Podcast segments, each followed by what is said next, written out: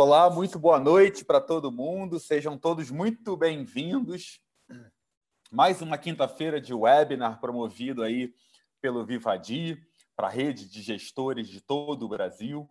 É um prazer receber todos vocês aqui hoje, né, para essa discussão, uma discussão que a gente vê que inspira e interessa muita gente, né? A gente está super animado para a discussão de hoje, super empolgado aí para conectar né, toda essa experiência que Reggio Emília traz e que nos influencia a, a construir modelos, né, metodologias cada vez mais novas, cada vez mais eficientes, né, para que a gente possa dar um passo adiante no nosso processo de ensino-aprendizagem. Né? É um prazer enorme ter vocês, todos vocês aqui hoje. Né? Eu sou Maurício, é, Toda quinta-feira a gente está aqui, a gente se encontra aqui né, para fazer esse tipo de webinar, para fazer esse tipo de encontro, né, onde a gente traz temáticas aí é, que interessam ao público da educação, especialmente aos gestores de escola de todo o Brasil. Né? Esse encontro, ele é um encontro que é promovido pelo Vivadi, né? O Vivadi é essa empresa, né, que está revolucionando e transformando a realidade das escolas, né? trazendo uma nova narrativa onde a gente é, explora muito o hemisfério direito da escola, explora o hemisfério direito dos alunos. Né? Então, o Viva de hoje ele é uma plataforma que reúne um conjunto de programas para desenvolver soft skills nas escolas. Né? Então, é uma plataforma que tem todos aqueles programas que as escolas sempre sonharam em ter, né? Programa para formar alunos bilíngues, programa socioemocional, programa de leitura e escrita, programa para melhorar a qualidade da explicação, programa para criar cultura de estudo. Então a gente vem aí é, trazendo essa discussão em paralelo com o, o, a expansão da plataforma por todo o Brasil, para que justamente a gente possa estar tá levantando pontos que são extremamente importantes as escolas repensarem na sua constituição enquanto um elemento de valor para a sua comunidade, né? E aí o Vivadi, através da iniciativa de criação da rede, né? A rede reúne gestores de todo o Brasil. Ela acontece através de grupos no WhatsApp, ela acontece através do site rede.vivadi.com.br, ela acontece através de uma série de eventos e encontros, ela acontece através do Templo do Gestor, né? um espaço de formação que foi criado no, no Telegram, né? então explorando também novas mídias, né? consolidando esse digital que a pandemia trouxe para a gente. E a gente está explorando ele cada vez mais para estar tá próximo das escolas, reunindo gestores de todo o Brasil para poder promover essa discussão. Tá? É um prazer ter vocês aqui hoje. Hoje a gente tem alguns convidados especiais para abordar essa temática. Já vou apresentar ele já já. Queria dizer para vocês que é super importante a participação de vocês, né, com perguntas, com dúvidas, com coisas que vocês queiram trazer para que a gente possa aprofundar aqui a discussão. Né? Essa discussão ela só acontece de maneira ativa se todos participam e a gente estimula muito a participação de todo mundo. Tá? Então, tem um botãozinho aqui embaixo do QIA, né? que é para se você quiser mandar perguntas por ali. Tem o chat também, então pelo chat vocês podem é, se apresentar, pelo chat vocês podem é, lançar suas perguntas, fazerem seus comentários. Tá? É, tem um, uma galera aqui que já está usando, né? A Denise de, de Brasília, João Pedro, boa noite, Grace, boa noite, Kátia, boa noite para você também. É, a gente sempre gosta, né? É sempre interessante que vocês tragam aqui no, pelo chat de que cidade, de que estado e de que escola vocês são. Tá? É interessante ver essa diversidade, é interessante a gente explorar essa diversidade. Eu tenho aqui comigo hoje, ao meu lado, meu grande amigo, já parceiro de muitos anos também, meu querido Evaldo José. Tá por aí, querido? E aí, tá tudo bem, Maurício? Tudo bem, querido. E você, como é que tá? Tudo ótimo. Boa noite, gente. Tudo bem? Um abraço a todos aí, pessoal. Legal. Bom, Evaldo, bom te ver por aqui. Evaldo, que tem aí longa experiência né, em educação, né, já passou por quase todas as funções em escolas, hoje em dia vem vem junto com o Vivadi construindo conteúdos relevantes para as escolas de todo o Brasil. É um grande parceiro nosso aqui nessa, nessa jornada e hoje vai trazer aí sua importante contribuição. E temos aqui hoje uma parceira que eu adoro, toda vez que participa e engrandece, toda essa inspiração para a gente falar de Red Emília veio dela hoje, querida Lu Cocosas. Vamos lá. Então vamos começar aí essa, essa discussão, o pessoal aqui já, já se apresentando, né? É, pessoal de Piraquara, Piraquara, Paraná, Educação Infantil, Escola Objetivo em Aparecida de Goiânia, Belo Horizonte, né? É, creche municipal. Ó, a Lu aí. Oi, Lu! Oi! Boa noite. Estava perguntando por você aqui. É. Sim, eu estava ouvindo, mas eu não tinha visto que estava tudo travado aqui. Mas agora já estou aqui. Boa noite, muito obrigado pelo convite. Muito bom estar aqui com você hoje, Maurício.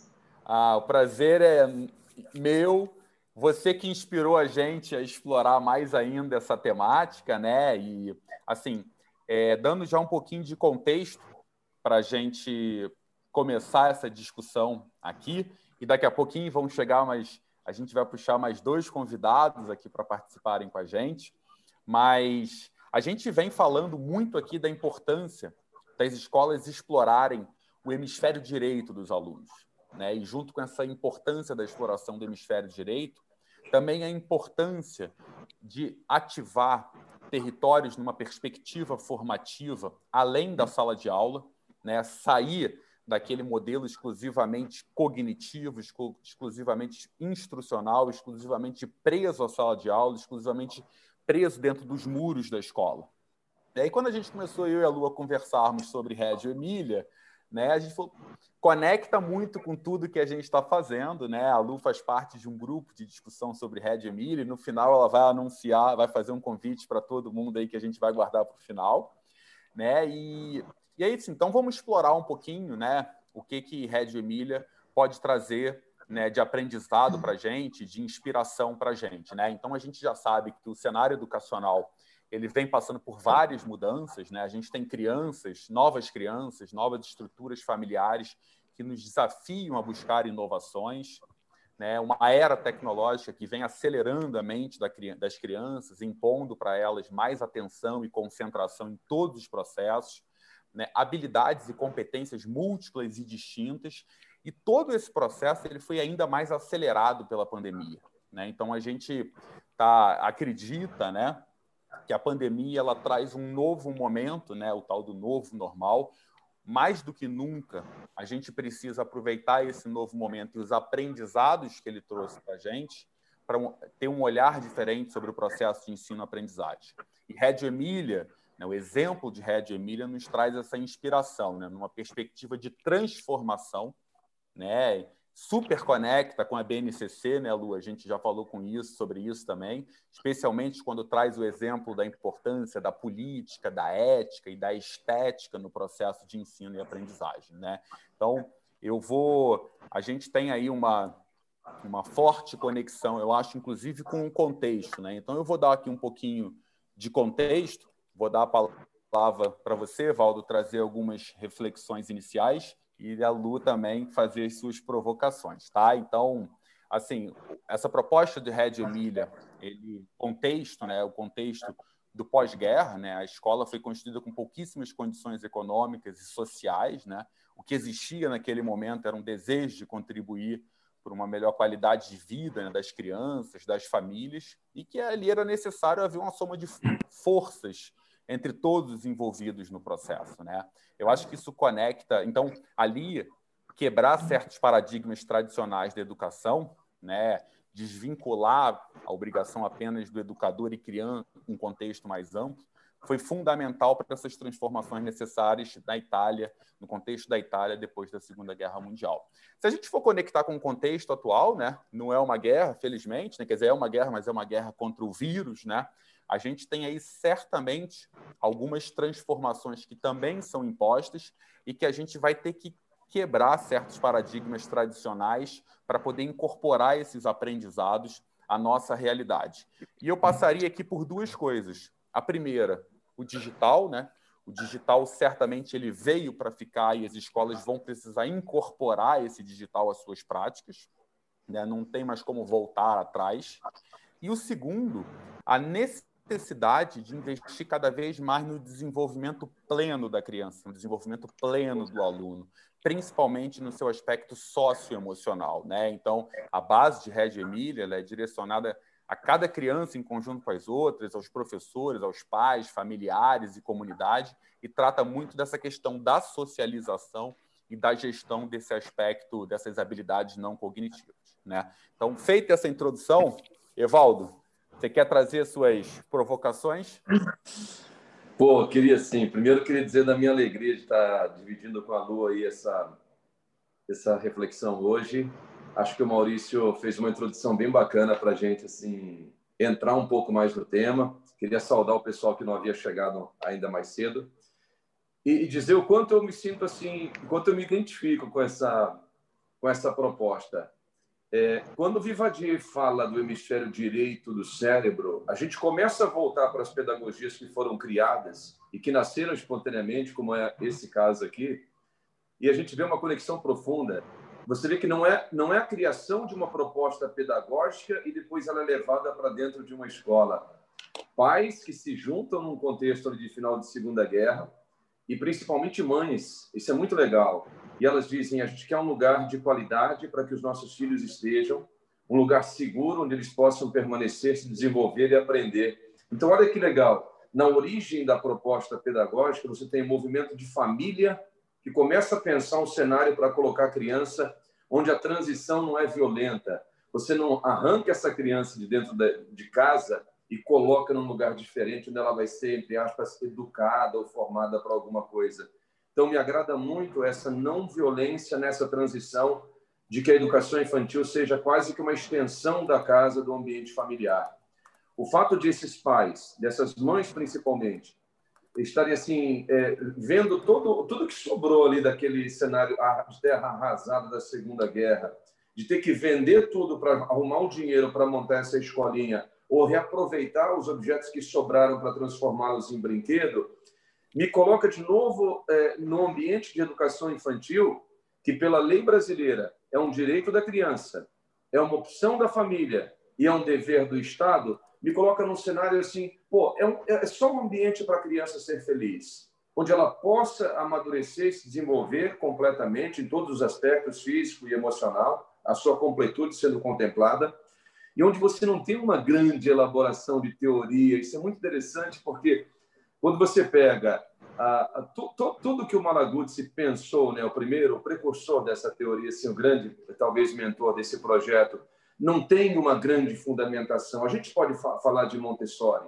a gente pode falar de Piaget, você pode se inspirar em, em, em Vygotsky, a gente pode olhar para grandes pedagogos da história, de modo que não há uma pedagogia única num cenário como esse. E só para jogar assim a bola para a Lu, e depois acho que é, outros convidados assim que são surpresa vão falar com a gente também, tem três aspectos, Lu, que me chamam muito a atenção e eu pude verificar isso numa escolinha no campo de refugiados lá na África, onde eu passei quatro meses esse ano, numa pedagogia Waldorf. E eu acho que vem muito ao encontro desse modelo de Reggio Emília, que é, assim, você observar com carinho o pátio, o lugar da concentração, ali a piazza, né, a praça, onde as crianças chegam, onde os educadores vão receber os pais com as crianças. Tem um momento de encontro muito bacana, onde se cria vínculo dentro da educação infantil, e, assim, a entrega da criança para a escola não é, não é ruptura, mas é continuidade do, do laço que foi criado.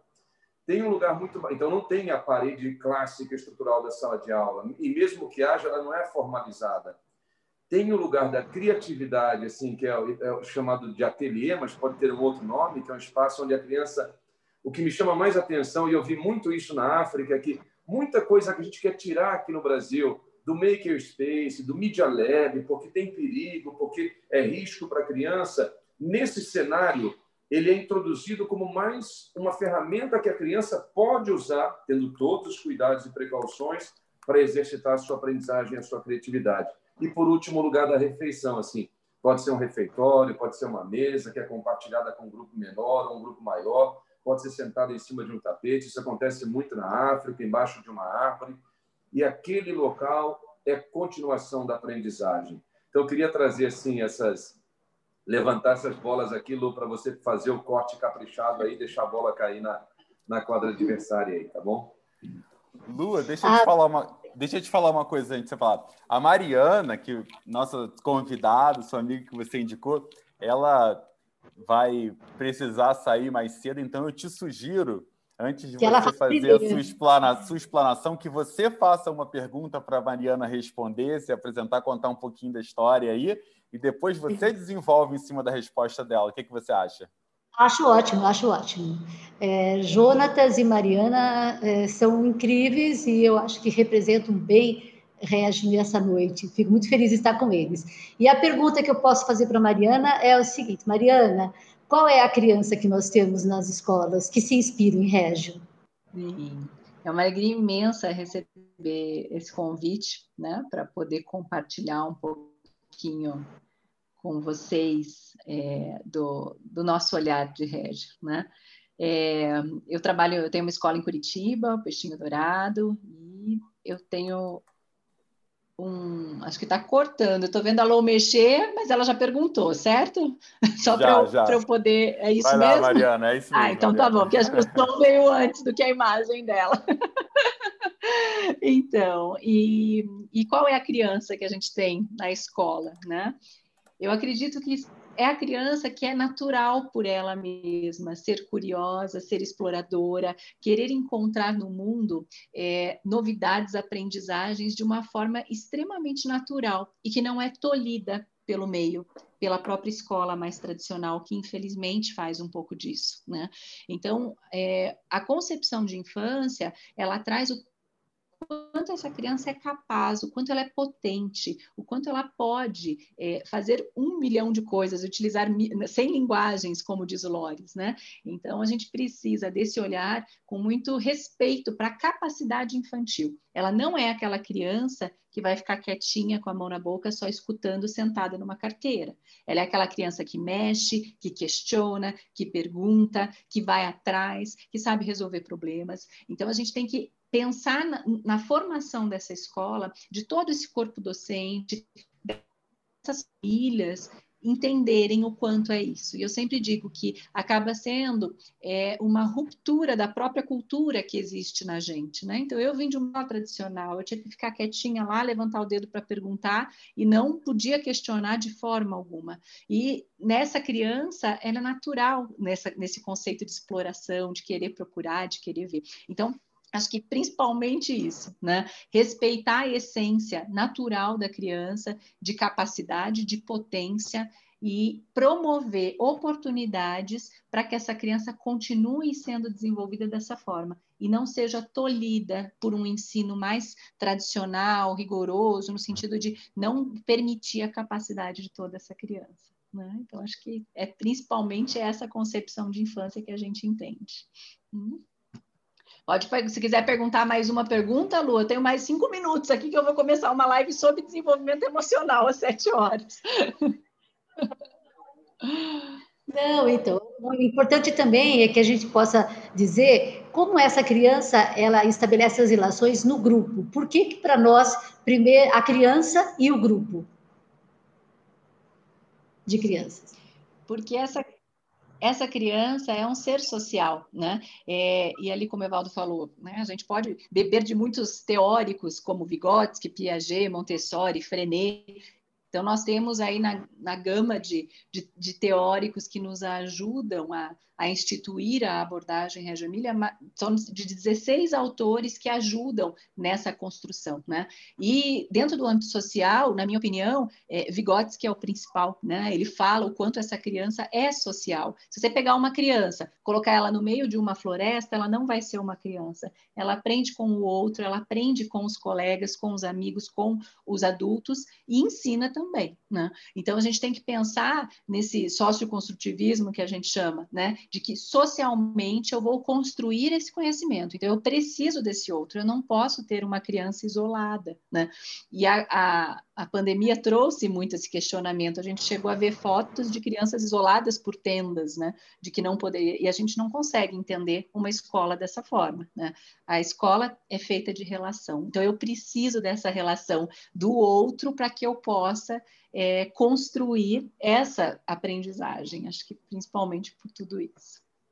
Legal. E você acha que a tá. gente consegue construir essa relação também no meio digital, Mariana? Claro, é possível, né? A gente está aqui trocando, compartilhando e aprendendo, trazendo oportunidades de construção. Eu confesso para você que eu trabalho só com educação infantil, então, querendo ou não, é, é, muito difícil você trabalhar com meio digital na educação infantil. Eu sempre fui contra excesso de tecnologia, sempre briguei muito por isso. É, falo muito da questão do autismo virtual, que é uma coisa que me angustia e me preocupa muito. E aí eu me vi fechada dentro de casa e falando, putz, e agora? O que, que eu vou fazer? Né?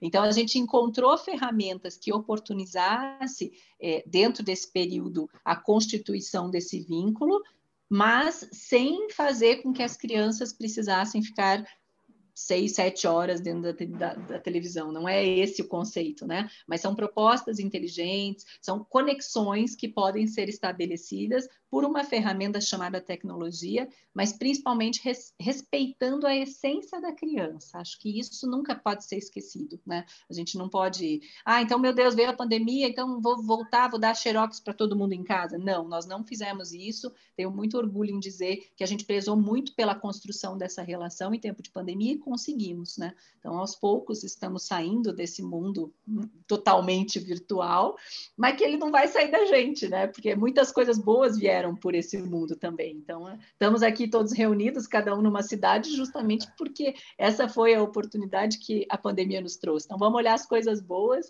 e encontrar nessas ferramentas o que é, que é possível. Legal. A gente tem gente aqui desde o Rio Grande do Sul até o Acre. Nossa. Tem uma diversidade enorme que o pessoal que se apresentou, isso é lindo, né? Mariana, muitíssimo obrigado, né? Eu sabia que seu tempo era curto, mas sua contribuição muito valiosa. A gente fez muita questão que você tivesse por conta disso, né? A Lu super recomendou você. A gente esse tema Red Emília, ele não acaba aqui, a Lu depois vai te contar um pouco mais do convite que a gente vai fazer no final, mas a gente vai. Hoje era só para fazer um abre-alas para algo muito maior que a gente vai construir e vai ser ótimo ter você com a gente, tá? Tá certo. A gente também vai ter muito prazer de te contar mais sobre o Vivadi depois. A gente desenvolveu ferramentas de comunicação para viabilizar justamente esse relacionamento entre crianças e famílias que funcionam super bem.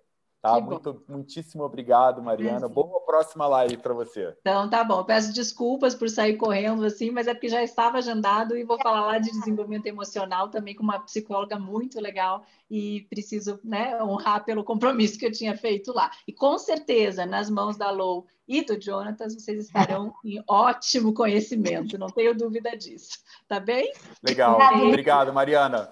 Até Beijo para você. Tchau. Lu, tem um Lu, tem um monte de fã Oi. seu aqui, ó, todo mundo orgulhoso de ah, você é? nesse encontro, é. Eu vou deixar para você boa. então explorar o Jonatas. O Jonatas também não vai conseguir ficar até o final, então vamos trazer Sim. aqui algumas reflexões para o Jonatas. Lembrando, pessoal, mais uma vez, né, Lu, que a gente não vai acabar aqui, né? Isso vai ter continuidade. Então hoje é mais para a gente trazer alguns pontos fundamentais para a discussão. Tá com você, Lu. Vamos nessa? Sabe, Bem, você sabe então, que. Deixa eu te contar uma coisa. Você sabe que a gente estourou a sala do Zoom aqui, é. né? Tem gente querendo entrar, só que a gente atingiu o número máximo de pessoas que cabem aqui. Então a gente está tentando transmitir pelo YouTube para ver se quem não Nossa. conseguiu entrar consegue assistir. É, acabamos de estourar o Zoom aqui. Nossa, que, que prazer que é isso, porque quantas pessoas vão poder ouvir sobre essa pedagogia, que a gente pode falar, mas que não é uma metodologia, não é nem uma abordagem, é uma inspiração, porque régio só acontece em régio.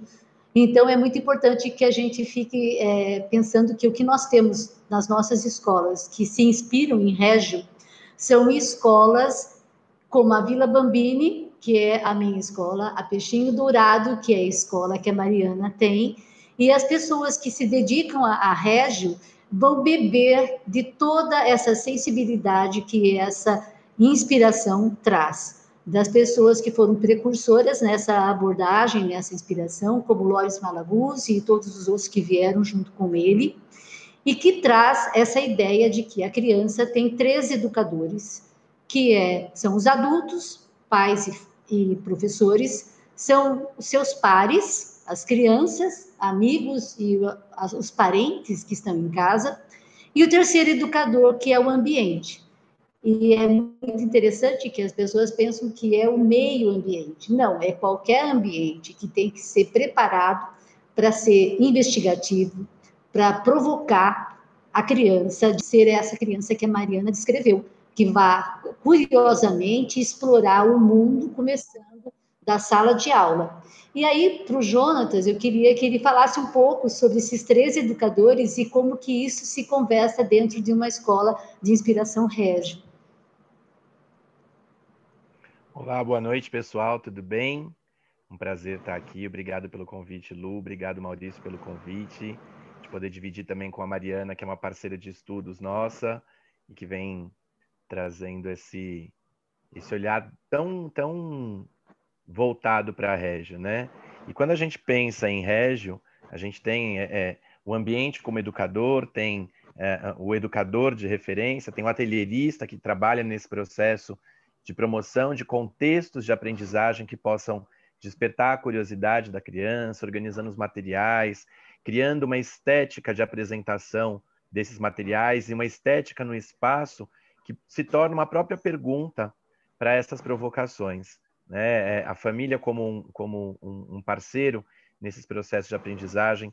E quando a gente olha para a dimensão das inspirações regianas para as escolas aqui no Brasil, a gente consegue perceber que é, a gente, muitas delas não têm um atelierista e é uma, é uma, é uma função que vem muito inspirada por lá, é alguém que tem uma conexão muito próxima com a arte, com essa linguagem toda dessa estética artística e que vai junto com o professor de referência, com o educador de referência, tecendo essa forma de uh, uh, provocar o pensamento da criança. É, os conteúdos propriamente ditos estão postos no mundo. A criança se interessa pela, pelos fenômenos naturais, a criança se interessa pela, pela, pela, pelos insetos, pelos animais, se interessa pelo mundo. E o educador, né, atento a tudo isso, por isso a pedagogia da escuta, quando a gente diz, né, é, que está ali presente, observando, acreditando na capacidade, na potência e na competência dessa criança, e ele, tal qual essa criança, também é capaz, é competente e tem uma capacidade de percepção desse entorno, né, dessa, desse clima socioemocional que vai construindo esses elementos. Então, ele é atento a essas narrativas, é atento a, essas, a, a essa escuta que faz com que ele vá organizando esse espaço com esses materiais para trazer provocações significativas e ampliação de conhecimento pelas crianças. Então, parte daquilo que as crianças se interessam em pesquisar, né? Então, é, é um convite estético e que alimenta também esse imaginário, nutre essa criança culturalmente, né? mas também nutre essa criança de provocações para que ela vá percebendo toda a, a, a, constituição, né? Ela vai criando teorias, que Loris Malaguzzi chama de teorias provisórias, para que ela possa ir é, aprofundando o seu olhar, o seu conhecimento acerca daquilo que lhe interessa. Então, é comum a gente ver, por exemplo, na, na, na nas escolas de régio, toda essa documentação, essas marcas da infância, aquilo que elas vão produzindo, esses desenhos de observação, né, que é uma linguagem, essa linguagem pictórica que é tão importante para a criança se expressar, essas uh, esculturas a partir de um tema de interesse do grupo, né, eles vão manipulando a argila, vão constituindo, é, materializando esse pensamento, essas descobertas. A gente, eles fazem pesquisas acerca da luz, né, das, das relações ópticas, da luz, da, da, da reflexão da, por meio do espelho, uh, as sombras, de maneira que, que isso vai, vai se processando. Então, existem alguns ateliês que são montados para provocar o olhar da criança sobre esses fenômenos naturais, esses fenômenos uh, uh, sociais e essa escuta, esse colegiado, esse fórum, né, é muito importante para trazer, né, restituir também aquilo que é vivido. É um pouco nesse sentido, o, o educador e o ambiente como, como parceiros nessa provocação da criança. Eu queria fazer uma pergunta para você, Jonatas, de um ponto que você trouxe, e eu imagino que seja um ponto de grande, de grande desafio de aprendizado aqui para todo mundo que está nos assistindo. Inclusive, tem aqui uma pergunta que surgiu sobre isso. Vou fazer para você e depois a Lu também pode complementar, que é um pouco sobre como é que funciona essa coisa da documentação pedagógica, né? Eu acho que uhum. esse é um, um ponto que para muito cada um acaba fazendo de um jeito, né? Mas existe uma linha aí, mais ou menos geral, que a gente poderia explorar e contar um pouquinho para quem está acompanhando a gente. É, Maurício, documentação pedagógica é um assunto extremamente complexo, se dizer, porque ele parte. a gente não daria conta de fazer numa live de uma hora, quiçá em dez minutos. Mas é, a gente acho que parte desse princípio, né? Documentação pedagógica é, não é um conjunto de, de registros. É, ele parte dessa é, é, observação atenta das crianças. Então, à medida que eu planejo um contexto, né, eu, quando planejo o contexto, tenho intencionalidade clara naquilo que eu proponho. Desse, desse planejar, já me surgem perguntas que vão me conduzir para um olhar daquilo que eu quero, eu quero observar, daquilo que eu quero que a criança uh, se envolva, que ela possa alcançar e, nesse sentido, eu observo, depois de planejar esse contexto, levantar essas questões, essas perguntas é, germinativas, e como as crianças vão se desenvolvendo. E, a partir dessa observação, desse registro, eu trago de volta para uma reflexão. E essa reflexão me faz replanejar esse contexto. Então, esse ato de pensar, de colher, né, de planejar, de as crianças viverem esse planejamento, de eu colher essas vivências, refletir sobre elas, né? escrever, é, registrar por meio de vídeos, fotos. É, e eu vou, vou, na verdade, registrando essas marcas infantis, eu vou colocando essas crianças ali no centro dessa minha observação, refletindo sobre as conquistas, as dificuldades, as proposições que foram feitas e me ajudando a planejar. Então, a documentação, ela me serve como uma forma de restituir para as crianças aquilo que foi vivido, né? Ela comunica para a comunidade aquilo que é vivenciado na escola da infância e ela serve para o educador como um instrumento de reflexão da própria prática, daquilo que ele vai constituindo enquanto prática docente, prática pedagógica, e vai refletindo sobre esse processo. Então, é, é, é, um, é um, um assunto extremamente complexo e que tem várias vertentes mas a documentação é, é a gente é, criar, na verdade, um processo de observação reflexivo, né, documental, apoiado nas teorias, que trazem para nós e para a comunidade uma forma de enxergar as práticas infantis. É, e também de dizer das concepções que, que habitam aquele, aquela escola, aquela instituição. Consegui-lo? Muito bom, muito bom querido, muito bom. É, o que eu poderia falar sobre a documentação, Maurício, como ele falou, o Jonatas, é, é bastante complexo. É, nós temos um grande estudioso no Brasil sobre Red Milha, que é o Paulo Fock, e eu gosto muito de uma coisa que ele fala. É, docu, não vamos esquecer que documento é um substantivo, documentar é um verbo, e documentação pedagógica é um conceito. Então, quando nós vamos chegar na documentação pedagógica, é passar por esse verbo documentar e é iniciar tudo num documento que vai partir de uma observação atenta do professor. É, e quando a gente fala de documento, vamos pensar no substantivo, documento. Que documento vai ser esse? Vai ser uma foto? Vai ser um vídeo? Vai ser uma fala. Essa foto, que foto é essa em regi? O que é que você vai registrar?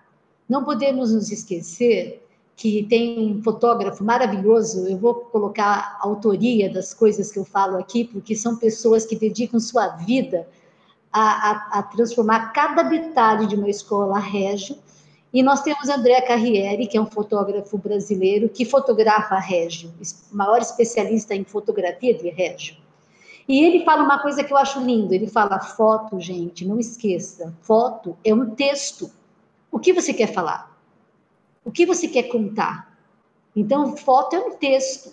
Então, ele, ele exercita esse olhar atento para que, às vezes, em duas ou três fotos, alguém que vê aquelas duas ou três fotos possa narrar uma história daquela criança então, isso é uma coisa de uma, de uma sensibilidade, de um olhar atento tão, tão grande que torna aquele momento mágico.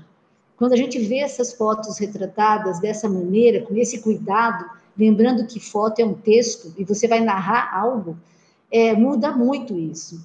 E eu gosto, quando a gente fala de documentação pedagógica, de documento, tem um francês historiador, Jacques Legoff, que ele fala: documento é monumento. Então, quando a gente cria um documento, que vai ser a documentação pedagógica daquela turma, nós estamos deixando para aquela criança, para aquela família, para aquela escola, um monumento.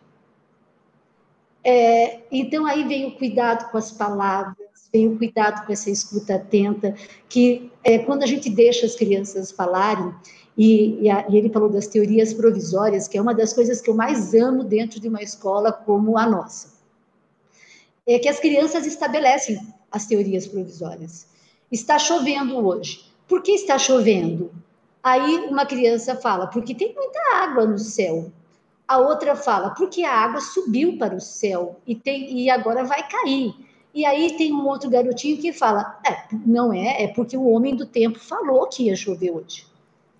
Então, eles estabelecem teorias. Agora, não há aquela ideia da professora falar assim: imagine, garoto, imagine que você está chovendo porque o homem do tempo falou. Não, você não desconstrói isso. Você traz à luz outras teorias sobre por que a chuva está caindo, você traz evidências científicas, culturais, históricas, e daí você dá esse leque para a criança, para que ela possa, por si mesma, refazer esse conceito, nunca desqualificando a teoria dela.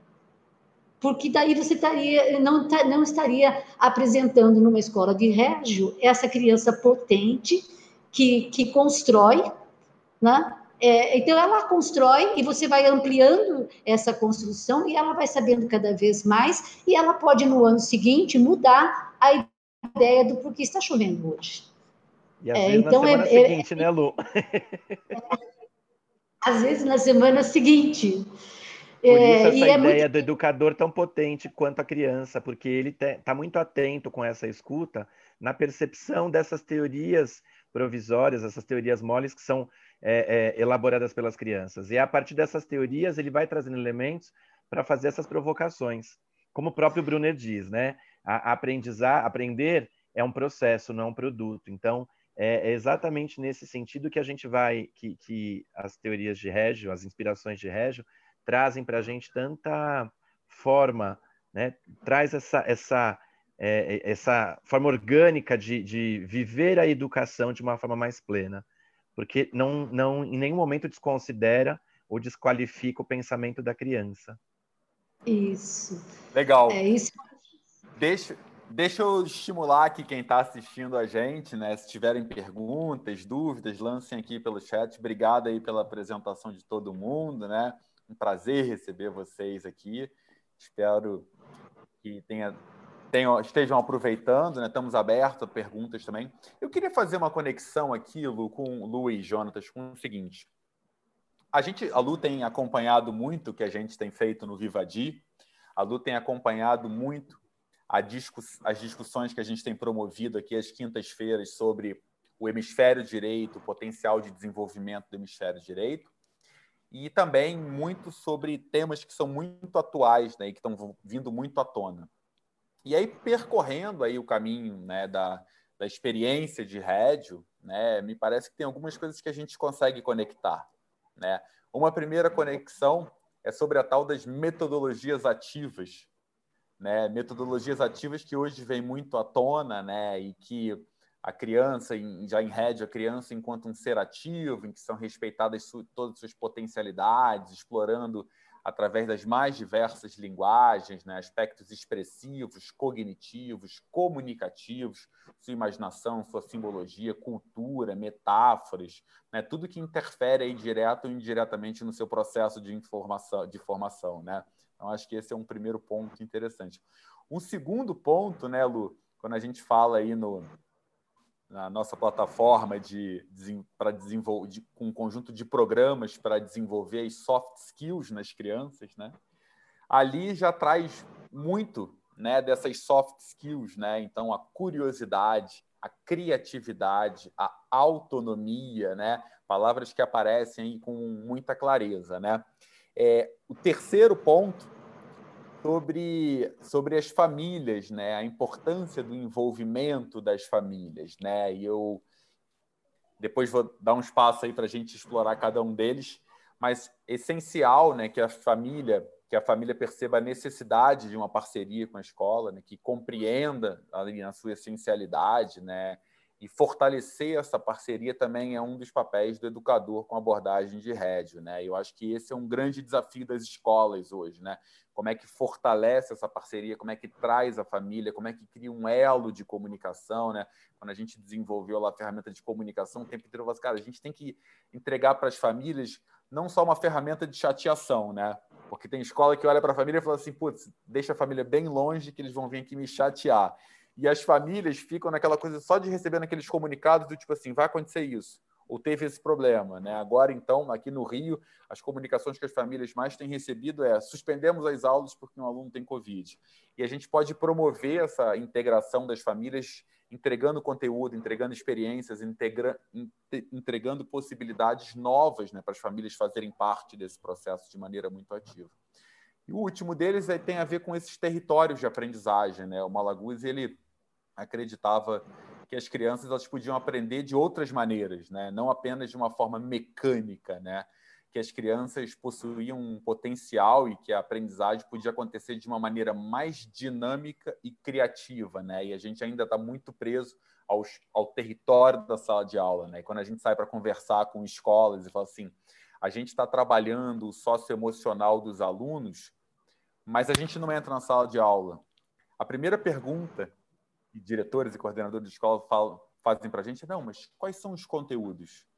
O que, que o professor vai falar sobre socioemocional? Ele falou, nada. A gente faz observação no recreio. A gente observa o recreio e fala como é que, qual é o estágio socioemocional das crianças dessa escola. Ah, mas aí como é que intervém? As crianças fazem assembleias, né? os próprios alunos participam de assembleias e participam ativamente. Né? Então, acho que o Malaguzzi, lá naquele momento, já trazia muito desse papel ativo das crianças dessa possibilidade de explorar novos territórios além da sala de aula né, e além dos muros da escola. Né? Então, vou deixar um pouquinho aí para o Jonatas, que daqui a pouco vai ter que nos abandonar também, né, Jonas? Tem mais cinco minutos para explorar esses pontos que eu uhum. acho que conectam. Né? A gente está falando de uma metodologia que surgiu vinculada à educação infantil, mas que tem aprendizados que a gente pode extrapolar para todos os outros segmentos, né? E eu acho que esses, em relação a metodologias ativas, em relação a soft skills, em relação à importância do papel das famílias e como conectá-las, em relação a novos territórios de aprendizagem, são alguns exemplos disso daí, né? Exato. Eu acho que a inspiração, né, ela, ela, ela, ela ultrapassa o estágio da educação infantil né, o segmento infantil, e ele vai, porque são inspirações que a gente traz para a vida. Quando você enxerga o outro dessa forma, você dá para o outro a possibilidade dele se constituir como sujeito.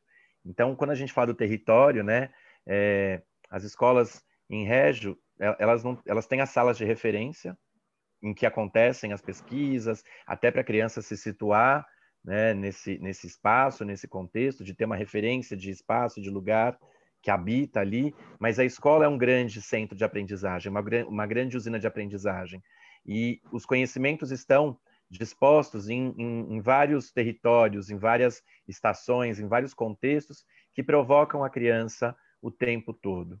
É, e para isso é importante que a escola com, é, é, compreenda que a família é, é um, um, um, parceiro importantíssimo nesse processo. A família não é, é e a gente tem, é, é uma cultura aqui no Brasil, da família como aquela que paga pelo serviço e exige um serviço de qualidade e nós oferecemos esse serviço de qualidade.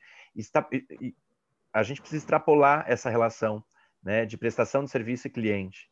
É, não que isso não vá acontecer, a gente presta um serviço sim, os pais são, são clientes, mas mais que isso, é, nós estamos vendendo, não é um produto, a educação não é um produto, a educação é um processo, a educação é um projeto.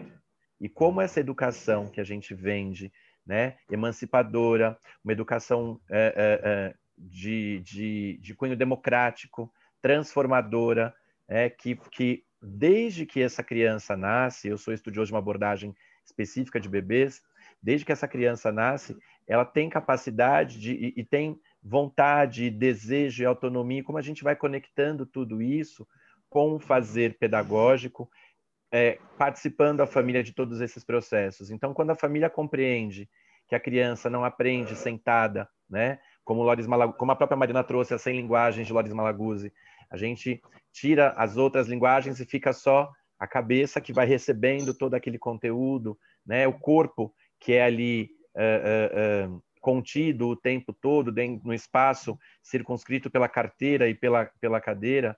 Então, a, a, a, sobretudo a educação infantil, essa criança, ela precisa dessa amplitude de movimentos para se conhecer, para se localizar no espaço. E aí a gente vai trabalhando essa relação emocional da criança, porque ela coloca em jogo as suas emoções, os seus medos, a sua criatividade. A criança é curiosa e criativa por natureza. Deixa uma criança sozinha com um determinado objeto. Dali a pouco, ela, pelo meio da, por meio da curiosidade e da criatividade, ela traz um significado completamente é, é, distante daquilo que a gente havia previsto.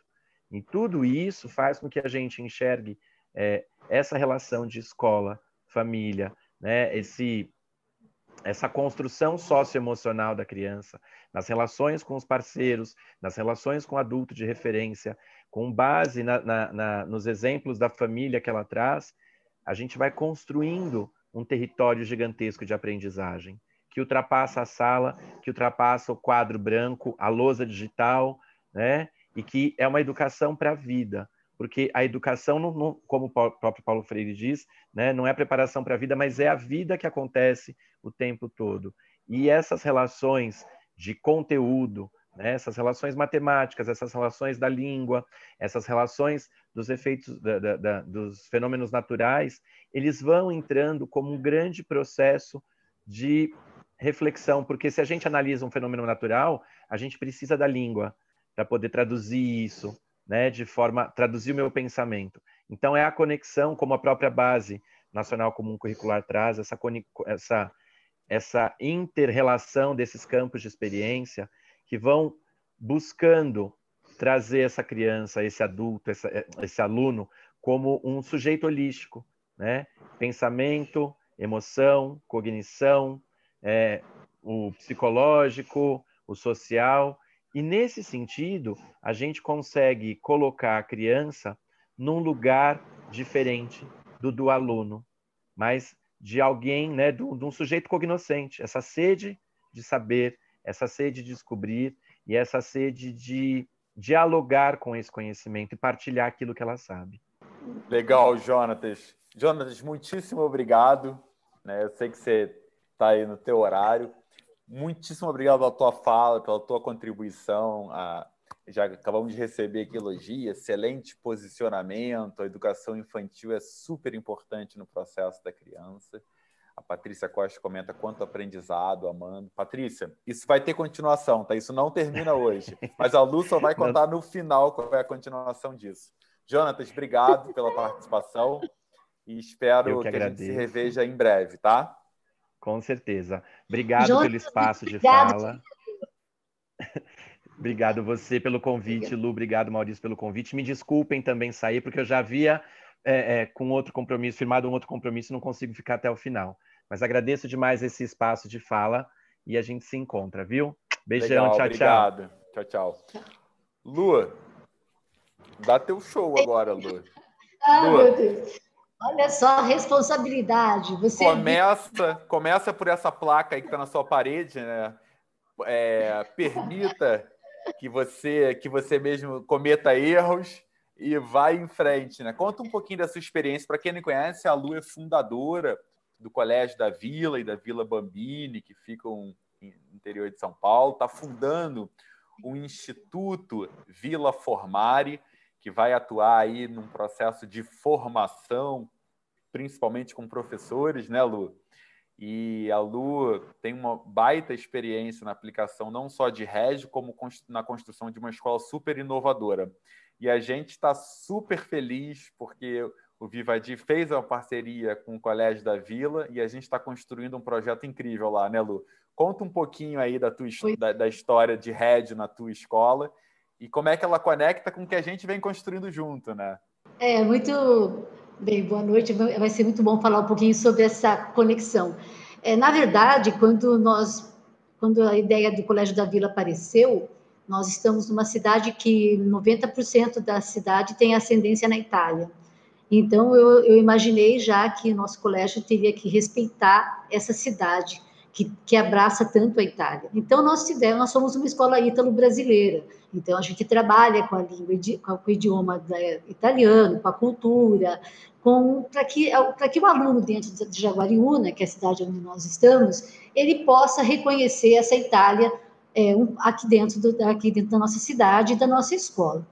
É, nós começamos pelo ensino médio, e viemos numa é um pouco diferente de outras escolas que começam da educação infantil e, e vão é, e vão até o médio. Nós começamos do médio e depois fomos para o Fundamental 2, para o Fundamental 1, e a escola nós abrimos porque era uma... Eu tinha uma grande questão de querer saber como que a gente poderia fazer uma escola que os alunos gostassem, como que a gente poderia fazer uma escola que eles não chegassem no ensino médio entediados, é, não a curiosidade já acabou, não tem, não são, não existe mais aquela criatividade, aquela curiosidade.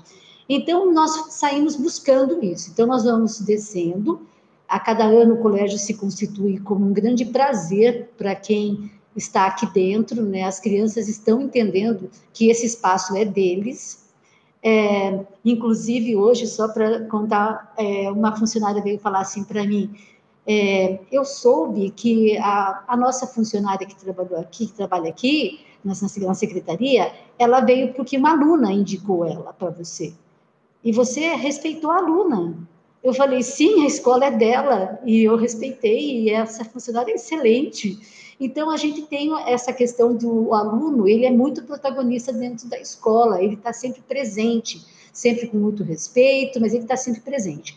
Quando nós chegamos na educação infantil, eu tinha lido uma matéria sobre uma jornalista americana que procurou saber por que, que as melhores escolas não estavam só nos Estados Unidos, e ela define as melhores escolas infantis é, da, da, Terra, né, no, nosso, no nosso planeta, e, e cita a Reggio Emília. Então, eu falei, bem, a escola ítalo-brasileira, por que não, ia, não saber o que é Reggio Emília? E daí nós intensificamos os estudos em Reggio Emília. É, Aí contratamos pessoas que, que sabiam Régio, daí nós viajamos para Régio. A Mariana, que esteve aqui conosco, eu a conheci numa viagem na Argentina, porque na nossa América aqui nós temos várias escolas que são Régio há muitas décadas e que são referências para nós também e conseguem fazer a inspiração Régio na Argentina, no Peru, e aqui no Brasil também nós temos várias escolas com essa abordagem. Então, existe se encontrando nessas viagens de estudos que para a gente aprender como fazer essa escola. Então, assim veio a ideia de fazer uma escola eh, regiana dentro de Jaguariúna para essa infância. Mas a partir do momento que você tem esse espaço e que você tem essa criança, é, é, depois de uma vez régio, parece que é um caminho meio sem volta, sabe? Você quer que rege seja oferecido para todas as crianças, porque a sensibilidade com que, com que existe em cada em cada questão que se trata da escola, é, é fazer dessa criança ela potente, é fazer com que ela seja realmente aquela criança que se faz inteligente. É, alguns exemplos que eu gostaria de colocar para vocês, por exemplo, quando nós começamos a escola, nós vamos colocar copo de vidro. Daí você fala, copo de vidro para criança de dois anos vai quebrar. Sim, vai quebrar. Vai quebrar um, dois, três, que ele não quebra mais. Porque ele entende que é, aquilo quebra. Então, nós não vamos colocar um copo de plástico, porque o copo de plástico com a tampinha de plástico, que não vai derramar se ele virar, faz dessa criança uma criança que vai exercitar menos conexões neurais.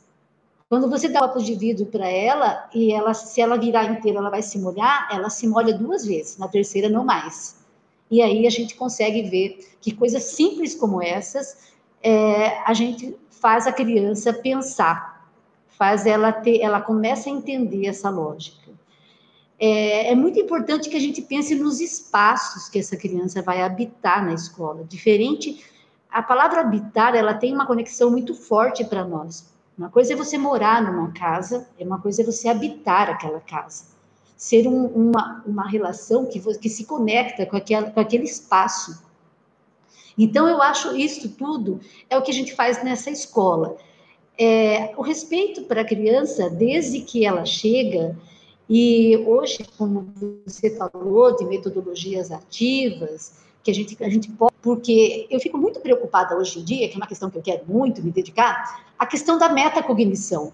E quando você faz, a criança aprende, a criança viveu aquela experiência. Agora vamos sentar, fazer uma assembleia e discutir sobre o que nós aprendemos hoje.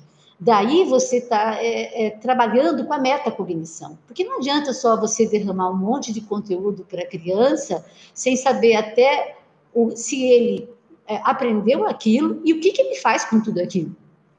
Então, nós percebemos que é, essa questão da metacognição ela é muito importante numa escola qualquer, e na nossa, nós temos nos dedicado a isso. Eu tenho uma ideia de que a gente possa transformar para os maiores uma escola que a, a aula seja metacognitiva, para que a gente possa validar isso para cada criança.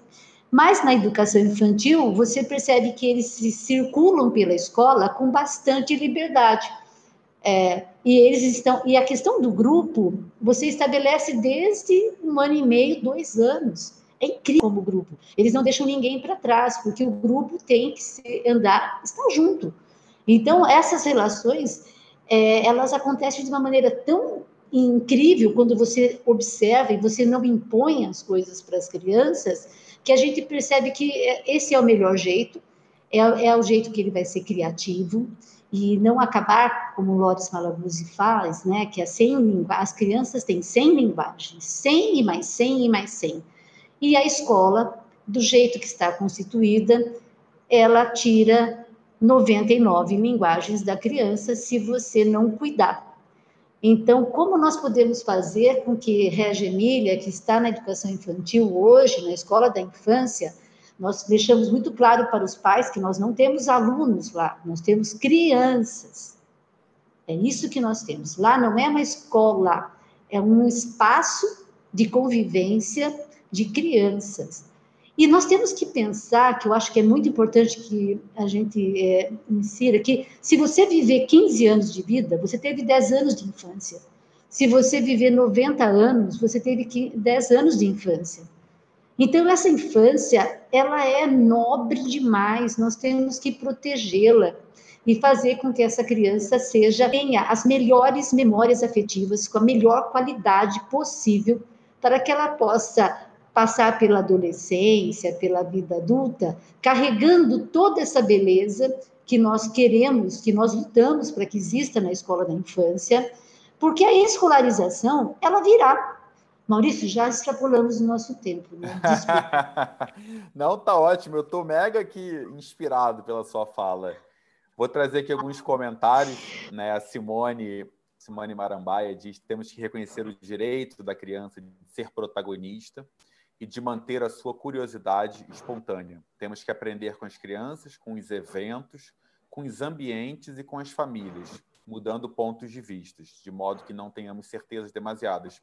A gente tem feito aqui, Simone, uma série de lives, né? toda quinta-feira tem um webinar aqui, e a gente já fez o webinar aqui sobre eventos, né? como é que a escola pode aproveitar esses eventos como oportunidade formativa.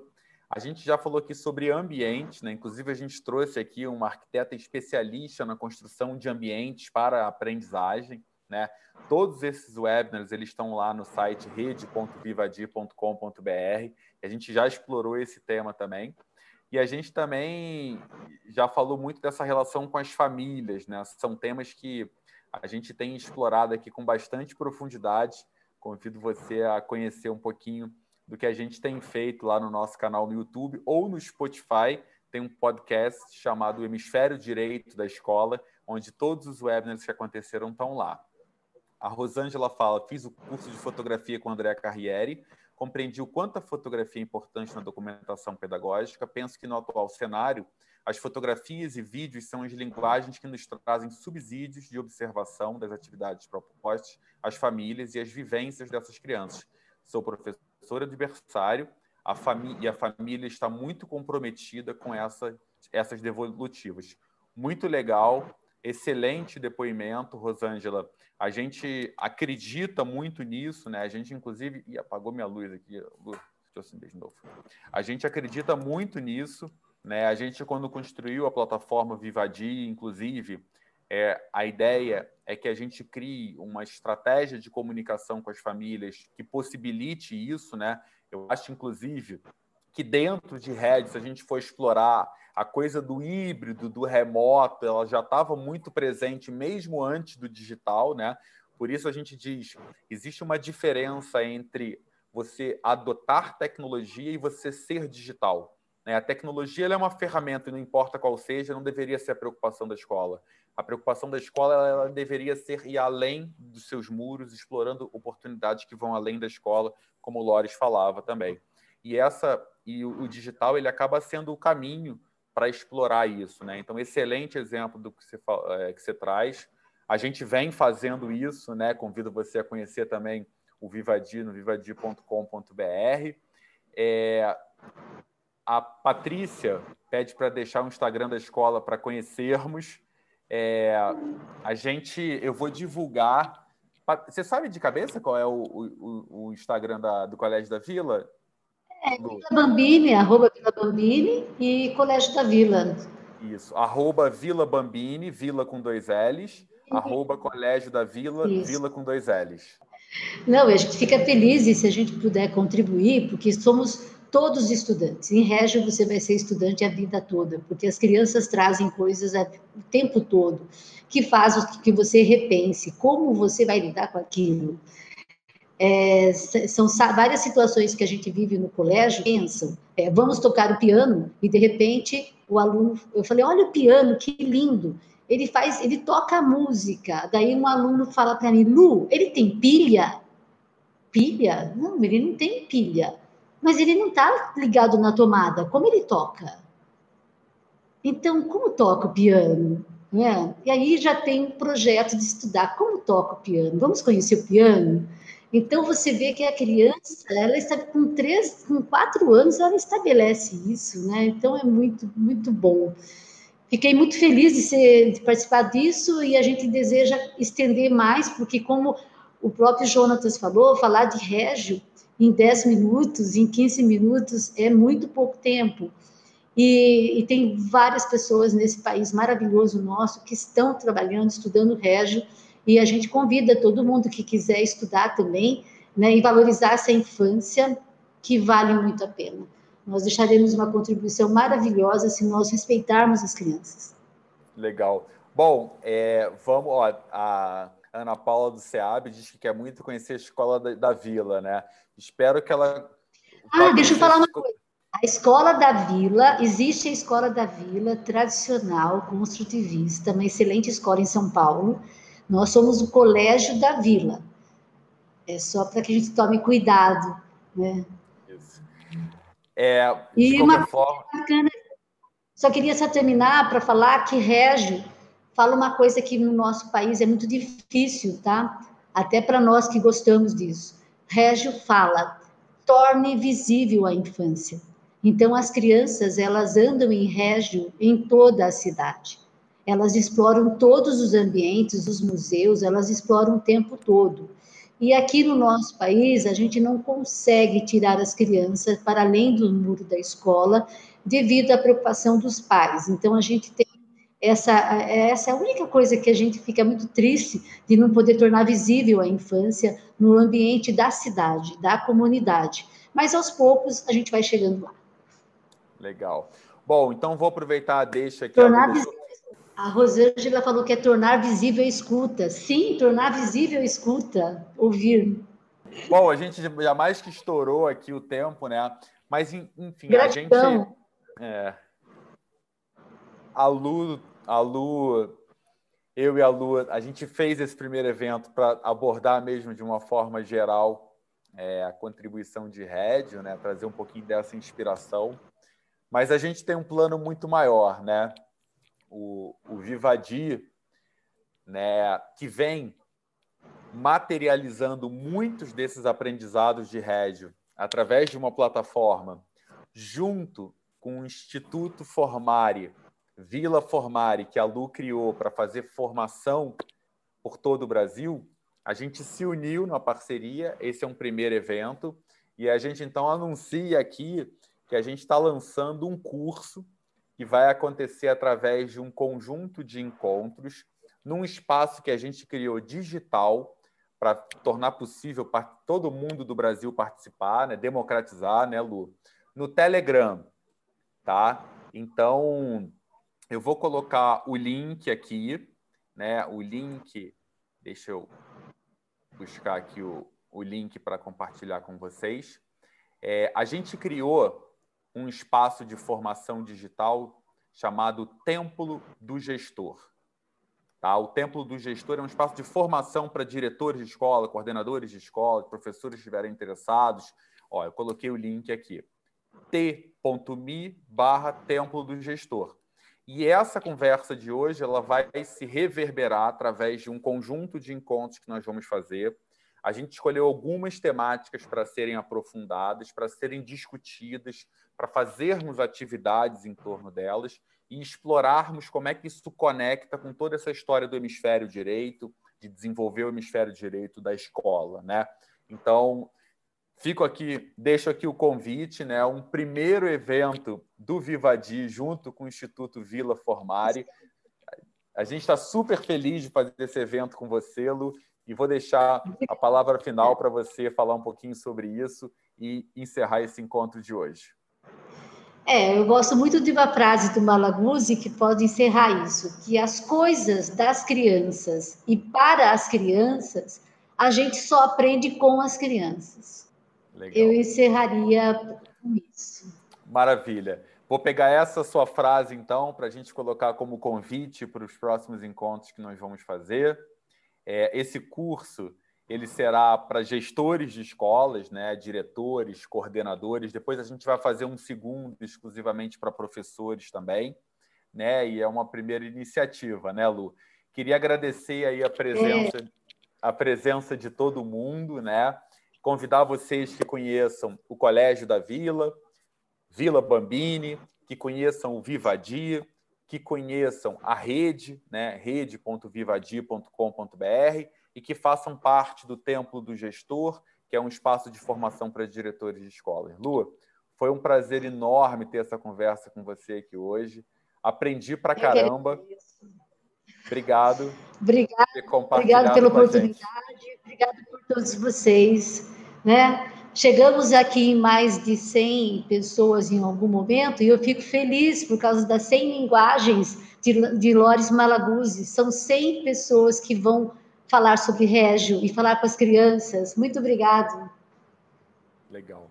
Lua, boa noite, boa noite para todo mundo. Fiquem em paz. Para, obrigado pela presença. E a gente se vê na quinta-feira que vem, no próximo webinar também vai ser super especial. Amanhã a gente anuncia o tema e a gente se vê no Templo do Gestor para continuar essa conversa num curso mais aprofundado. A gente pode chamar o Jonatas, pode chamar a Mariana, e a Lu já é presença garantida, porque ela é a dona desse curso. obrigada, obrigada. Tchau, Lu. Boa Beijo, noite, gente. Pessoal. Se cuidem. Tchau, tchau. Boa noite. Se cuidem. Tchau, tchau.